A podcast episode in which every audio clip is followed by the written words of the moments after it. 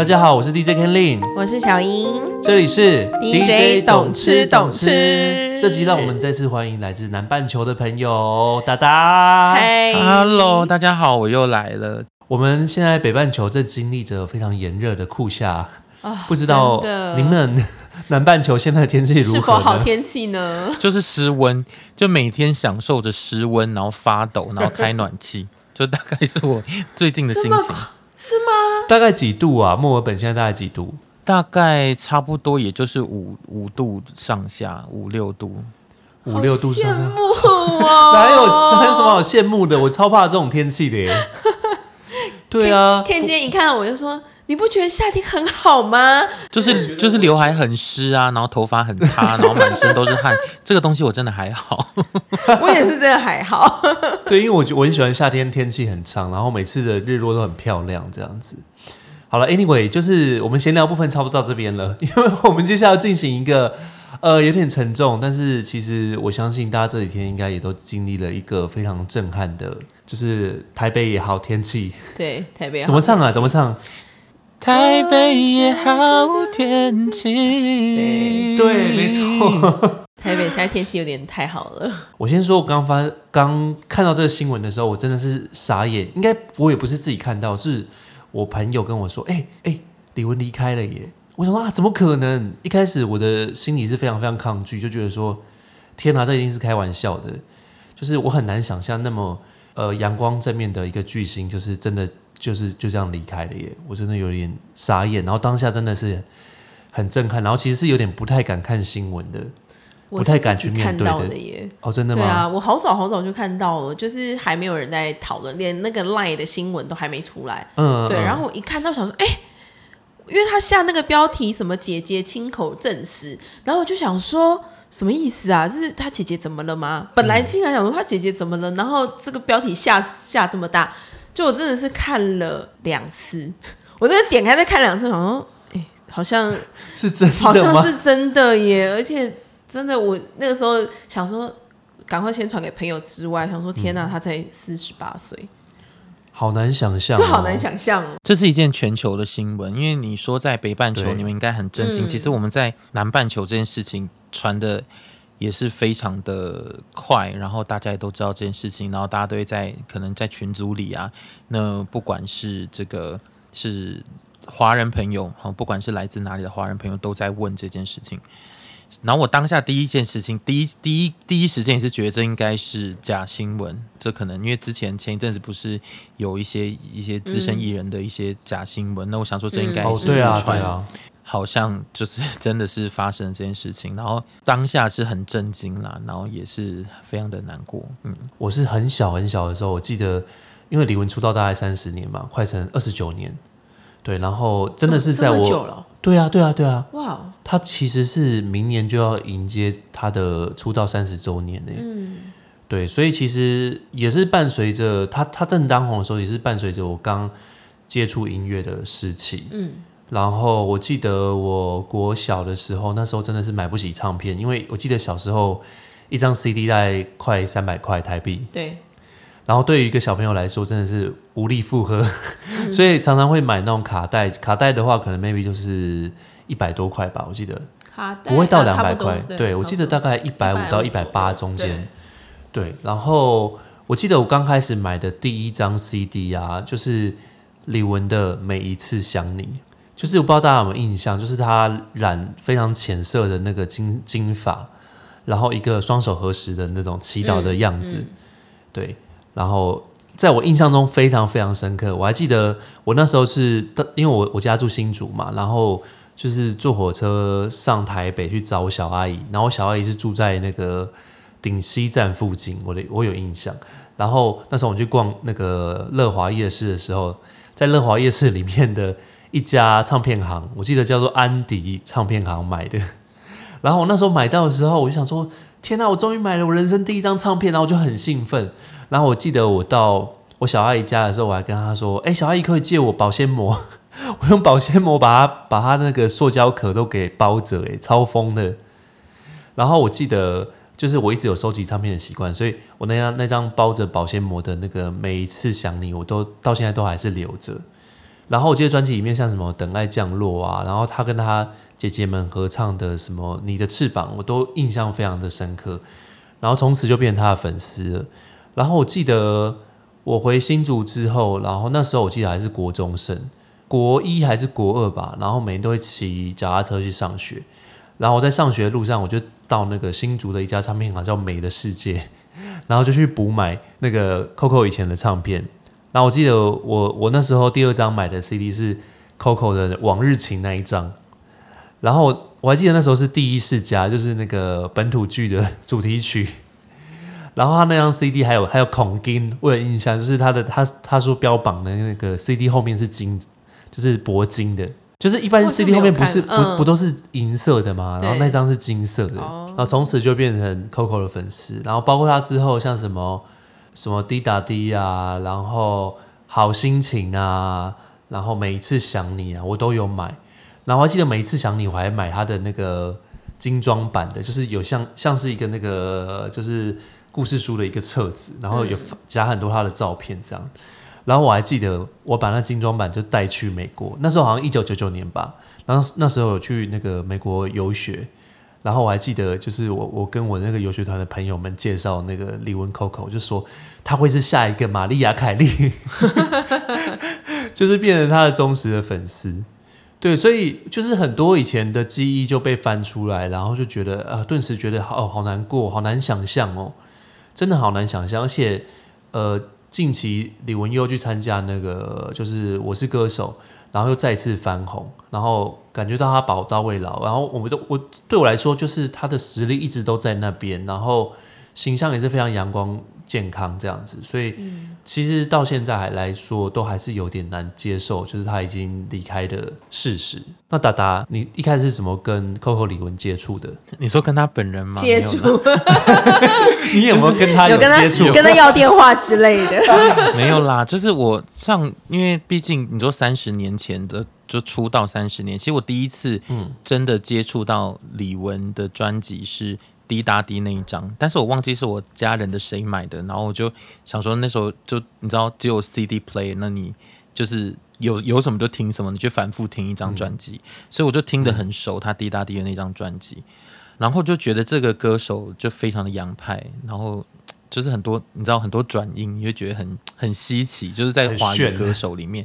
然后直到我第一次跟李玟见面，讲的一副好像我真的跟他见到面，就是在西门町的那个他的签唱会，就是刀马旦那张专辑，就是、So 那时候很流行签唱会耶，对，然后在西门町我就看到哇，他真的好美哦，然后好瘦哦。然后我看到那么瘦，我就想到，就当时以前那个有一个节目叫好像是钻石舞台吗还是什么，就是有鬼话连篇的那个那个节目《玫瑰之夜》，玫瑰之 是玫瑰之夜吗？它有个单元叫做叫做那个寻找接班人，然后有一集就是找李玟的接班人，然后印象很深刻，他好像不是。找他的多会唱歌或是多会跳舞，而是他就拿了一个皮带，然后说这是李玟的腰围是二十三点五公分，然后谁能够系下这个皮带的人才有资格当他的接班人。我想说，也太严格了吧，现代版灰姑娘的故事吗？对啊，二我觉得十三我国小三年级的时候应该可以吧？腰也太细，我觉得莹莹你要参加女王，听说你好像说你是是什么小李玟是不是？我说我国小三年级的时候应该可以当他接班人，就是蚂蚁腰，二三点二二三点二三点五，二三点，好可怕哦！你呢，小李文？你你说为什么是小李文？谁我吗？哎、我们那个年代，因为其实昨天从这个消息之后，就是大家真的是，我其实没有分享什么，因为我觉得已经太多了，大家真的是有有太多人的我们这个时代，我觉得刚好这是同文层，因为我们这个年代人一定就是，如果你喜欢音乐的话，一定很多人或是你会经历过李玟的全盛时对，就是我会很有我感完全是这个年代的人。对啊，我们这个年代成长的人啊。对啊，我我是跟 Ken 不同年代，但因为我我出道的比较早，因为 Coco 的专辑我应该是从滴答滴开始的，嗯。对，然后那个时候他的那个专辑叫什么红发嘛，哎，就是经典中的。经典，对啊，对，然后小时候那时候我才十岁耶，他一九我刚刚查了一下，他一九九八嗯，出的那一张专辑，那时候我已经有 CD 了。然后我的小时候很很大，有很有钱，然后小时候 对，然后那时候我已经有 CD，然后那那个小小学生的时期，正是那种你知道暗恋男同学的时刻。哦，最爱拖暗恋男、哦，男你知道那个暗示，我真的是每天晚上都听。不是你听得懂吗？暗示这首歌，它歌词写的很深呢，你懂吗你？当然懂啊，就是当你十岁的懂跟三十岁的懂，那是不同的不不同种懂懂法嘛。对对啊，可是小时候。学生时期更懂啊，因为就是那种很很暗恋学长，很暗恋讲不出口的感觉，对暗恋好朋友的那种讲不出口的感觉，这样、我就觉得哦天哪，今夜在你窗前下了一场雨，想说是在说我吗？想起来好害羞哦。不是对学长来讲，对对学长说全世界只有有你不懂我爱你，也太夸张了吧？我跟你说，暗示是比较佛朋友的，嗯暗示比较你知道，像是你暗恋一个你身边很亲近的朋友的那种心境。对对对，就全世界不懂。我跟 K 每、每个礼拜这样录音，他都不懂我多爱他之类的。但是当然这不是事实。对耶，我觉得那个歌对于那个我们那年代来说，真的会很有感觉。就真的很经典啊！对啊而且以前超多歌唱比赛，嗯就是一定是 Coco 或者是李或者是阿妹，对啊，对以前就三强鼎立啊，Coco、阿妹，然后还有许茹芸，大概两千年年以前啦、最红的三位歌姬。嗯，那时候真的是各霸一方哎、嗯，对，但是不得不说，Coco 我记得是里面地位真的是最高了，至少我们的同温层里面啦，因为它有一个就是国际的加的持。对啊，呃形象，而且他又、就是不知道，我觉得他的人跟他的歌就是就是很好心情，我觉得他的就是出现，他就是永远都是很他歌跟人都非常的搭，对，就是他永远就是、你会觉得他哇，就是看到他你就觉得心情很好。然后永远都是微笑示人。对，就所以我我觉得是从小开始就对他印象就一直很好。对啊，对啊，达达这件事情让你想到一些比较难过的回忆，对不对？嗯，应该是这样讲说，因为这次接收到李玟的这个这个消息，然后他就看到他背后的一些原因啦，就是他当时可能在新闻报上有一些就是赘述，也不是说赘述，在旁边加的这些可能背后的原因，大家揣测的原因，然后就让我心里就想到了一件事情，就是其实我突然有一种。很心酸又有点心痛的感觉，是因为我在高中的时候有一个我的数学呃数学老师，他也是我们班的导师，我们是男校、呃男女分班啦，我们是男生班级。然后他是一个非常阳光的老师，然后他家里状况也很好，然后他是个精算师，就是一个非常有才华的人。然后他也娶了一个很漂亮的老婆，然后开了一一台很不错的车子，然后也形象非常阳光，然后也喜欢运动。然后他最喜欢，他常在课堂上，他他跟我们说，他们最喜欢做的事情就是可以跟学生打球，这就是他不当精算师而来学校教数学的原因，因为他想要跟这些这个高中生一起玩球。那当时我们的学校的篮球队的教练也是玉龙球队的的那个职业球员，然后所以他是一个非常形象良好的一个老师。然后那在求学过，在我念高中的过程当中呢，其实也遇到很多状况，他也是帮我对对我很好，然后也开导过我非常多次。嗯，然后呢，结果在我毕业之后呢，我就听说他得了一个小腿的肌肉萎缩症，然后他就在那之后呢，他就没有办法再打球，他就开始坐轮椅啊，然后就是不便于行呢，也没有办法再教书了。然后就知道这件消息之后的没多久后，就听到同学跟我讲说，呃，我们老师就是因为他真的没有办法再打球，然后他其实对他就是他对他非常想做的事情，他没有办法再继续做了，所以他就选择去到桥上，然后做了就是就是往下跳，然后就过世了。然后当时我就非常的震惊，因为他是一个非常非常正向、非常非常阳光的人。他曾经跟我们说过，说他觉得世界上最不聪明的做法就是伤害自己。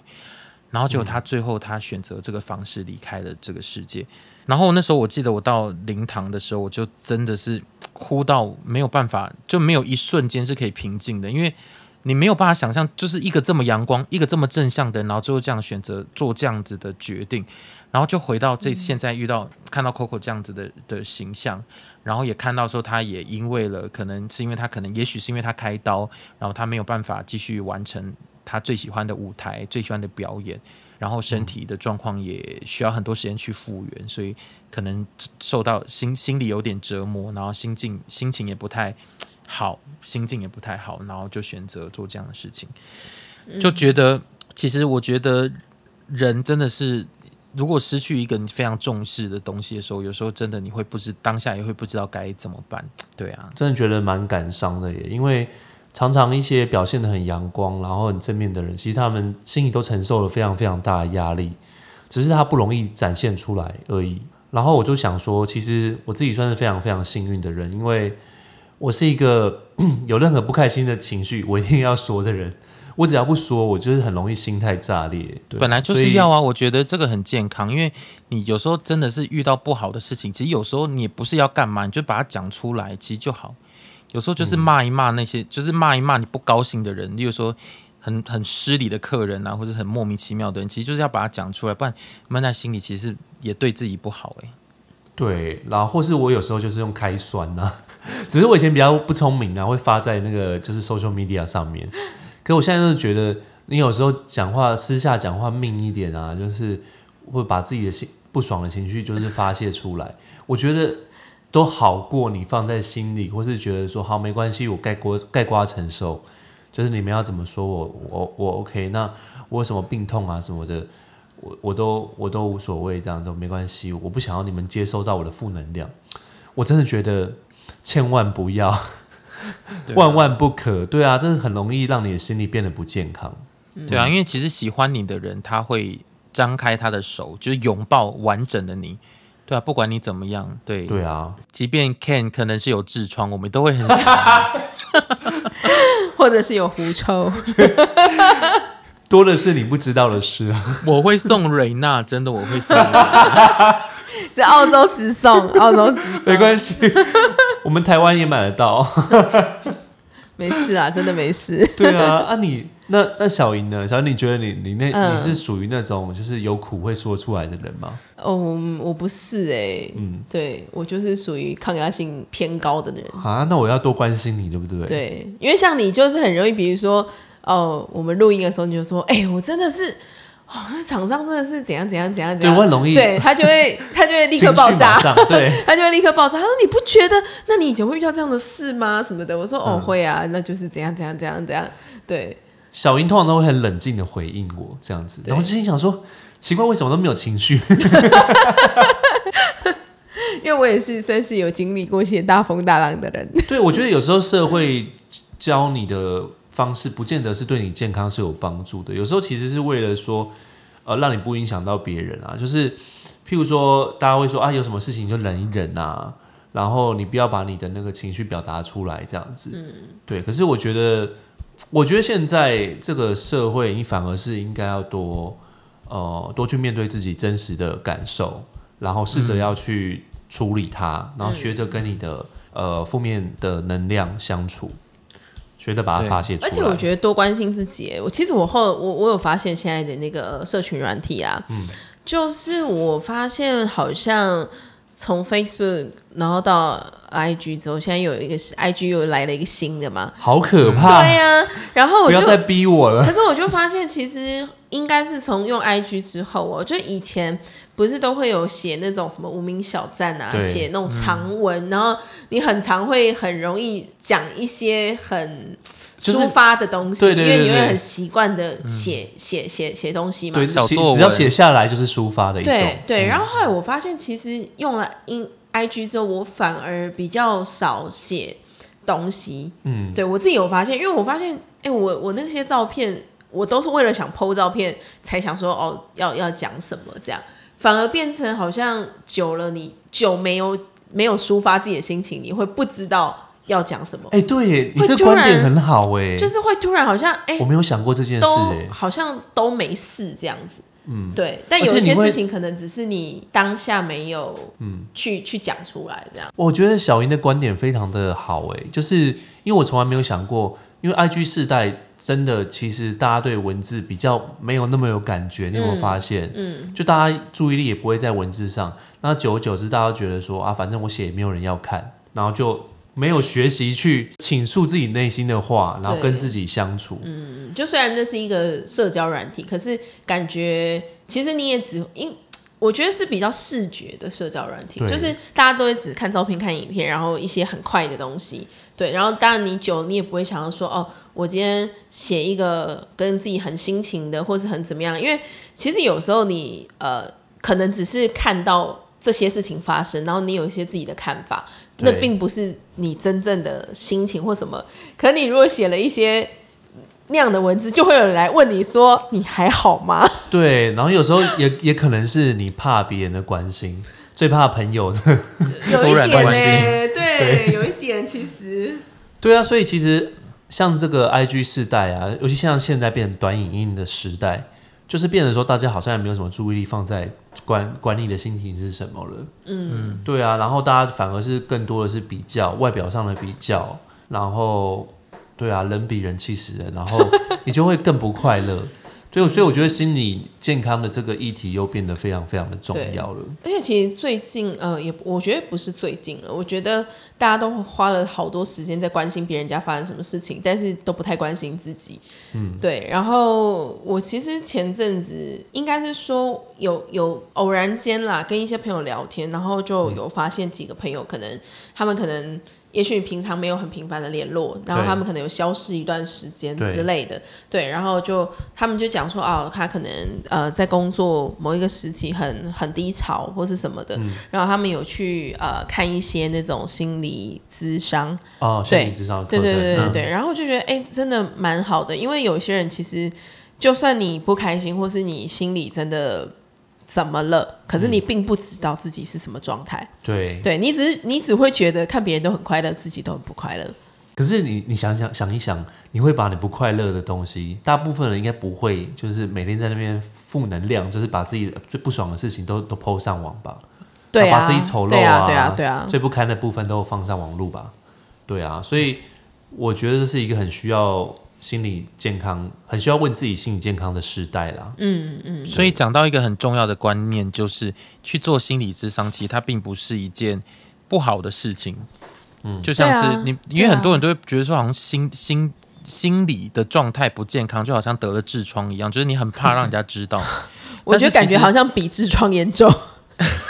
但是其实它是一件为了让自己健康的事情，所以你去看心理咨询，这是一件好事情啊。对啊，就你要健康的去面对自己的心情。那你生病本来就要看医生啊，谁会笑你说啊你感冒看医生？不会啊，你就是为了让自己健康啊。所以我觉得大家其实如果真的是，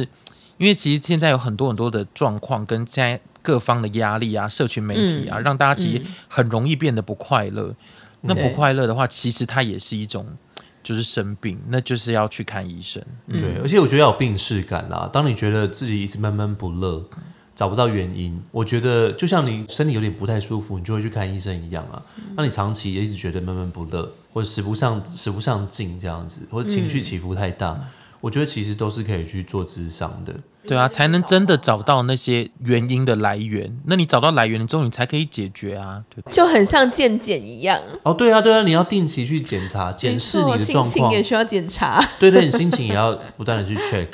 对啊，就像回到那个我们我们一开始说的李玟的这件事情，然后虽然遗憾已经发生了，可是我们希望可以从中学到一些呃所得啦。对，像我就觉得，你想想看，就是李玟带给那么多人希望，那么多人光明，那么多人多人快乐，可是他却经历了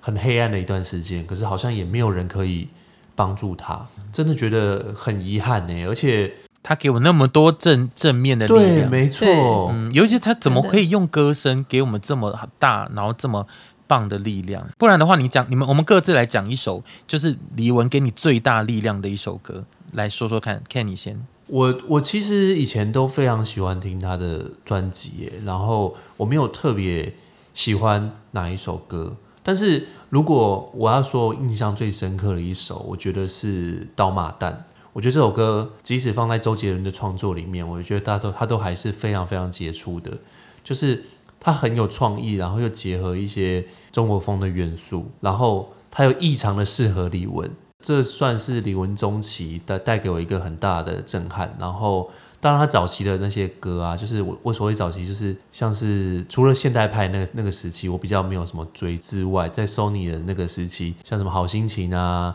滴答滴啊。那些，我觉得，我觉得真的让他奠定歌坛的地位，不败地位是在那个刀马旦那个时期。我觉得，即便放到现在来听，我都还是觉得太厉害了，太天才了这个作品。然后李玟的歌声也太适合了，所以我会投刀马旦。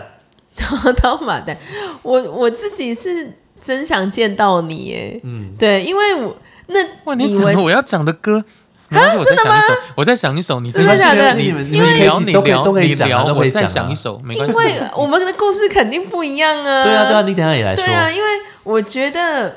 他的他的声音啊，其实就是他唱《真想见到你》的时候，真的是把那个期待唱进心坎里了，你知道吗？就是很甜，对不对？就是对。嗯然后我觉因为那那一张专辑又有暗示，又有这样见到你，哇，天哪！就是你知道，那那真的是听到烂掉，滴答滴那一张真的是听到烂。掉，每一张其实都听到烂掉。他还有嗯他的那个万人迷演唱会的那个，哦，对，那那那个那个那两张我也有，我也有买。哦就反正你可以感受到现场的热力，对不对？对，就是听他从他的声音传达出来的那种，就是嗯小少女的期待，因为毕竟那是我们的少女小少女，那也是你的。少女时代。对啊，那时候才十岁，对，十岁在少女就真正的少女。那是幼童了吧？什么哒哒呢？哒哒，那我还有一首歌，就是《过完冬季哦，那你都是同一个时间，对，也是也是，》，他也太有层次，因为他你听这首歌，当时是我年纪很小年年纪小，然后就觉得这首歌好像在剥洋葱一样，就是你可能一开始听的时候，会听到后面它不是有个大飙高音嘛，就类似海豚音的那个，我觉得很惊艳。然后你知道我。不知道是听了不知道几百次，我才发现前面那段是阿卡贝拉，就后面哎最后面那个嘣这个嘣这个嘣这个嘣嘣哦，对，那那时候是人的声音的概念我。不知道那是人的声音，我那时候听了好多次才发现说这是人的声音，然后整个就觉得好像看了一部那种这个结局反转的电影然后，说 居然是人的声音，而且过完冬季在那个演唱会的版本更是，哦，更多的好对好阿卡贝拉。对对对听哦这首对对对。歌。对，好听，真的。李玟，我爱你，李玟。我也爱他，再听一次哎我也很喜欢。我觉得李玟真的是跨世代的耶，因为即使像现在二十几岁的小朋友，他们也会说：“天哪，我无法接受这事实，我好爱好爱他。你认真吗？” 哎，真的真的，二十几岁的人知道李我玟知道啊，啊，是因为中国的节目，对不对对？对对对，他们他们有去上他节目啊，然后就是他的新新一辈的小朋友也是很喜欢李玟。可是我觉得二十几岁的那个现在的感触，跟我们这一个年代的人对李玟的感触是会不一样。绝对不一样的。对我们那时候真真的是陪我们长大，他好几张唱片真的都是每天上下课这样听到对啊，因为以前欸资讯没有那么发达，然后你看，像刚刚达说在那个西门町看他的那个前场会，我以前都要看，记一辈子、我都要看欸娱乐新闻，一直盯着看的那种。哎，我们住在宜兰的，哪有办法去 翘课到台北。住在宜兰的，哪有办法常常去看什么签唱会？都嘛要看娱乐新闻。我们现在录音的当下也是这个事件发生的第二天啊，嗯我不知道说之后新闻大概会播多久，但是我相信这对于很多人来说真的是一个非常非常大的事件。他可能过了十年、二十年，可能 maybe 就像张国荣那时候离开一样，就是这个伤痕永远都会在大家的心中这样子。但是我们还会一直听他的歌啦，用他的音乐，啊然后一直陪伴着我们。觉得李玟他不会离开的，对他会一直陪着我们。嗯，我跟你讲，钱柜真的是需要刷一排，对啊，真的需要约一个李玟的那个钱柜特辑，你知道？觉得对，哎呀，我好想，我现在好想回头，然后跟你们哎先先唱五个小时李玟的歌，五个小时起跳。可以来办那个李玟趴、Coco 趴，用我们的方式来缅怀 Coco。真的，对对啊，我觉得我周末的那个阿巴走也可以来一下。对啊，你不是已经放了一个那个 Coco 的婚对啊，陪着大家。一起记忆，就是最美好的 Coco 喽。对啊，虽然我我不知道说放出来的大家面对的心情是开心的还是难过的，那总之我们有自己的方式来就是缅怀这个国际巨星，嗯，那他永远都会留在我们的心中喽。真的，的好，那我们第一懂懂其实就到这里啦。那如果你想要听呃什么相关的主题，都欢迎到我们的 IG 去留言哦。那我的 IG DJ Kenlin 的 IG 就是 DJ K E N L I N，嗯，小莹的是小莹哦，但是小莹的英文我现在哦，我也是记不住吗？好了，赵小莹，anyway 会放在那个资讯栏里面，好不好？英文有点太长了。赵小莹，是的达达的 IG，我是达达肥猫，达达肥 cat，也在资讯栏里面，也在资讯栏里面，你会放吧？Ken Lin，你会？放，会请大家到 IG 来找我们，跟我们做朋友喽。好，那下次见喽。大家拜拜。拜。